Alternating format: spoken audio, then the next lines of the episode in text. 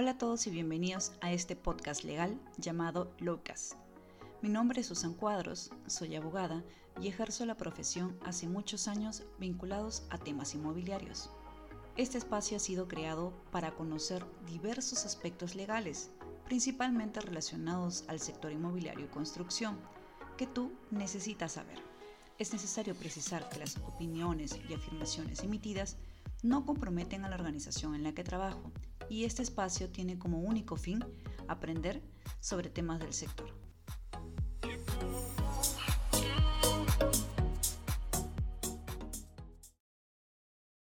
Bienvenidos nuevamente. En esta segunda parte del episodio sobre las cláusulas típicas de los contratos de construcción, continuamos la entrevista a Miguel Ortiz, que nos comenta sobre las cláusulas de entrega, garantía, penalidades y su impacto, así como los efectos del COVID-19 en nuestro sector y abordar estas situaciones. Decías también que el tema de los plazos eh, se, buscaban establecer hitos y esta cláusula, como bien mencionabas al inicio, está unida a otras, eh, entre ellas el tema de la entrega. ¿no? Eh, ¿cuál, es esta relación entre plazo, entrega y me animaría a decir hasta garantía, porque la garantía también muchas veces está en función al desarrollo de ciertos hitos que se da en determinado plazo? Sí, bueno, digamos, la entrega finalmente eh, va a ser una de las de las obligaciones más esperadas, digamos, en cumplimiento respecto al propietario, ¿no? Eh, pero ciertamente también por parte del contratista, porque va a ser en el momento en el cual va a poder hacer sus sumas y restas y eh, pasar a una etapa de liquidación donde va a verificar si esa construcción finalmente cumplió con sus expectativas remunerativas que tenía al momento de participar en la licitación. ¿no? Cuando los contratistas arrancan una licitación, asignan un, porcentaje de utilidad que es parte, digamos, es un componente del precio. Un componente del, precio en el contrato de construcción está definido por costos directos, costos indirectos y utilidad. En ese momento de la licitación, el contratista va a, va a proyectar una utilidad y al momento de la liquidación económica va a poder hacer sus sumas y restas y ver si finalmente cumplió su finalidad de ejecutar esa obra. Y eh, no se puede llegar a una liquidación económica si es que no pasamos por la entrega. La entrega creo que es el momento, uno de los momentos más, más esenciales en momentos y críticos, dentro de, la, de la construcción eh, y, por, y por ser un momento crítico requiere muchas veces la participación de algunos otros factores. ¿no? En el curso del proyecto no solamente encontraremos pues al, al, propietario y al contratista o el comitente, el contratista o constructor, sino también encontraremos muy probablemente un supervisor. Eh, y entonces el supervisor también brindará cierta, cierta opinión, de hecho técnica, sobre el, sobre el control eh, económico y, técnico a lo largo de la ejecución del proyecto. Y eso es gravitante al momento de la, de la entrega, porque se van a identificar algunas situaciones que quizás podrían impedir, eh, digamos, que se pueda finalmente entregar la obra o que si se entrega se haga con observación. Y posteriormente el contratista tendrá un plazo determinado también para poder subsanarla. Y en ese momento el contratista querrá subsanar lo más pronto posible porque tendrá este, muy probablemente, y aquí viene el punto que tocaba sobre garantías, fianzas bancarias, podrá tener garantías contractuales como un fondo de garantía, y además arrancará muy probablemente otra garantía contractual, que es la garantía comercial, digamos, de calidad de haber entregado una obra, que también puede estar asociada a una garantía financiera, una carta fianza de calidad o, digamos, este, eh, de calidad de, incluso de los bienes que han podido ser incorporados en la obra. Entonces, eh, es, es, un momento gravitante y, requiere también la participación de algunos otros actores eh, y, se, y se junta, digamos, todos estos aspectos, ¿no? Entrega de obra, verificación de penalidades también, ¿no? y para finalmente ver el tema de la calidad y la garantía finalmente de la, de la obra.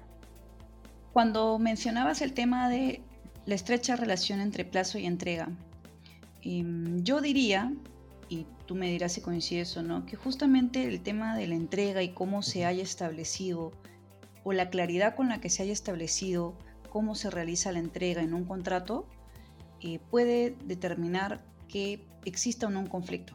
¿Y qué quiero decir con esto? Muchas veces eh, la ambigüedad con la que se redacta esta cláusula y cómo debería darse la entrega y el hecho de que, por ejemplo, eh, no se deje de forma clara o no se especifique claramente en qué momento se debe entregar, la forma en que se va a entregar, cuándo se debe subsanar, qué es o no observable, ¿no? todas esas eh, cláusulas, dependiendo de, la magnitud de la obra, su dimensión, si no se tienen clara, pues creo que es una de las cláusulas por las cuales eh, se deriva en un conflicto y por ende muchas veces se plantea como solución un arbitraje.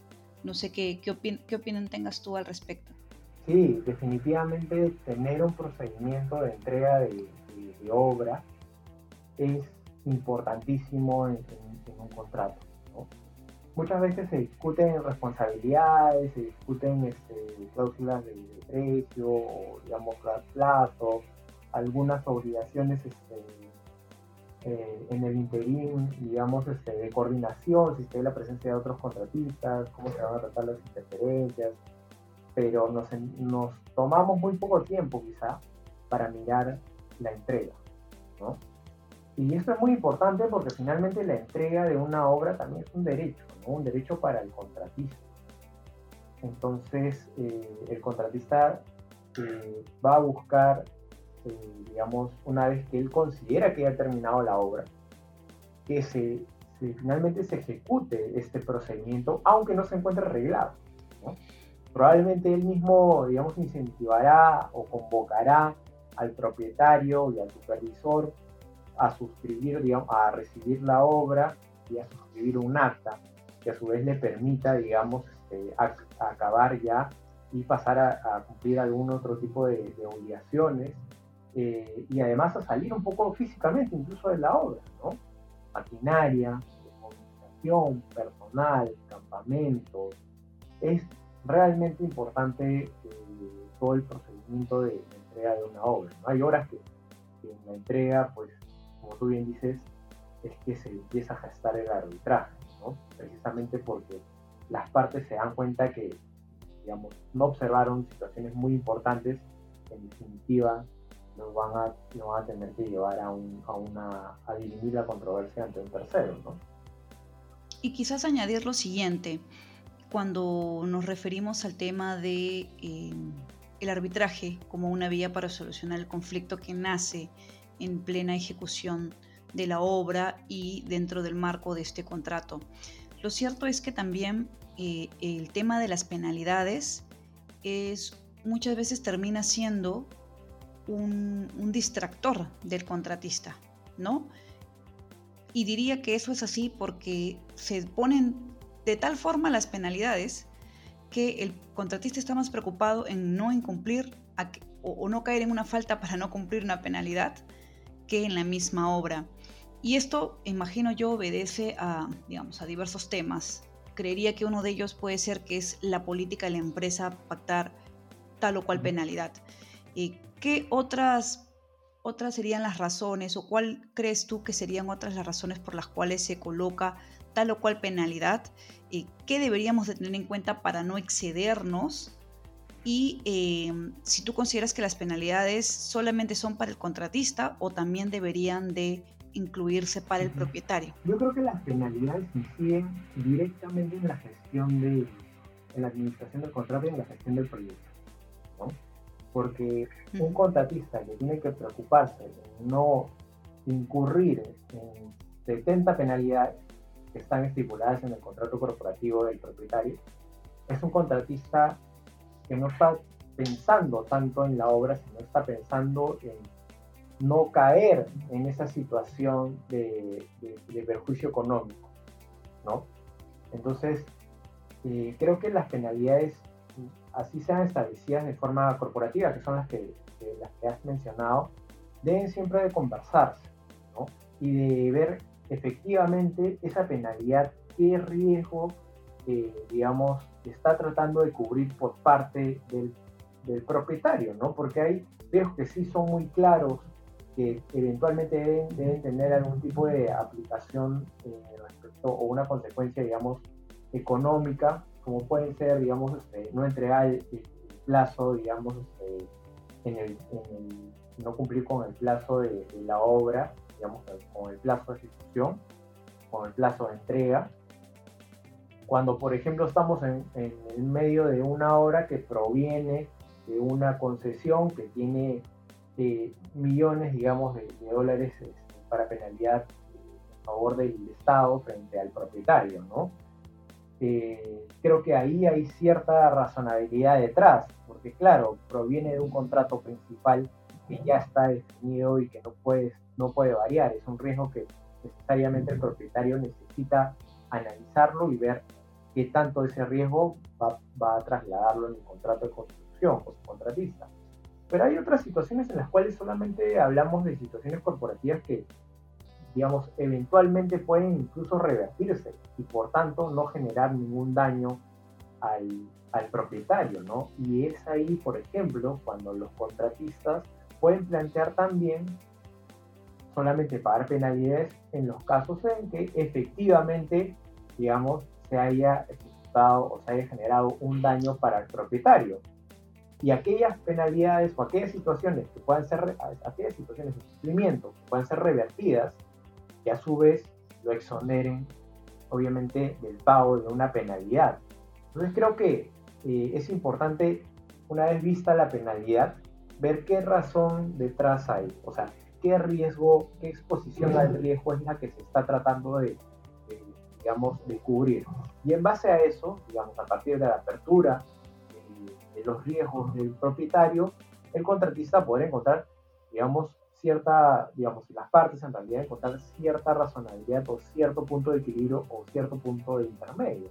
Porque podría terminar, digamos, este, encareciendo además el precio de la obra, ¿no?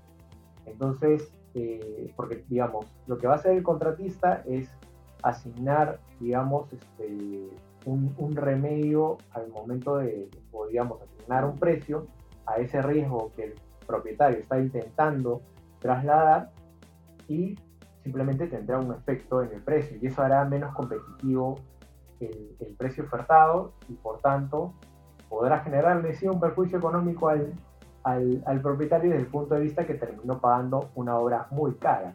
¿Por qué? Porque está sobrepenalizada o porque está sobregarantizada o está sobreasegurada. Digamos, el exceso, pecar de excesos, tiene una consecuencia directa en el precio ¿no? y por tanto en la competitividad del precio. Y, digamos que con este factor COVID-19, que es nuestra nueva normalidad, ¿qué se ha ¿Cómo ha impactado el, COVID-19 en los contratos de, obra? ¿Qué, nos ha generado eso? ¿Incluir otras cláusulas? Eh, ¿Sobre qué trataría? ¿Consecuencias? ¿Más penalidades? Yo creería que el COVID lo que, lo que generó es que en general los proyectos se tengan que repensar. Eh, más allá de la, de la situación contractual aplicable, digamos, la, la declaratoria de una una inmovilización obligatoria, la calificación de sectores esenciales, sectores no esenciales, el establecimiento del gobierno de una apertura progresiva a nivel económico, eh, hicieron que los propietarios vean que podían seguir con su negocio si no podían seguir. Y eso generó eh, también muchas renegociaciones a nivel contractual. Más allá de, de los remedios que establecían los contratos, eh, yo creo que en su mayoría fueron insuficientes. Eh, a pesar que, digamos, los contratos de construcción siempre tienen una cláusula de, de caso fortuito o fuerza mayor, más o menos bien redactada, pero siempre requirió la, voluntad y la colaboración de ambas partes a sentarse nuevamente. El propietario abrir sus cartas e indicar si el sector le seguía siendo atractivo económicamente si es que esa obra iba a poder, eh, digamos, este, introducirse a su proceso productivo y a sus beneficios económicos, o si por el contrario le era mejor pasar a una etapa de eh, simplemente liquidación. ¿no? el costo de los materiales cambió, eh, el costo incluso del personal también se modificó. Es decir, una serie de normativas que nunca antes apreciadas, este, creo yo, al menos este, en, nuestra, en, el tiempo que nosotros llevamos a ejercer la profesión y que, digamos, generó que, todos nos sentemos a la mesa y tengamos que exponer nuestros, nuestros riesgos que habían finalmente, digamos, este, o, miedos que finalmente habían sido cumplidos, ¿no?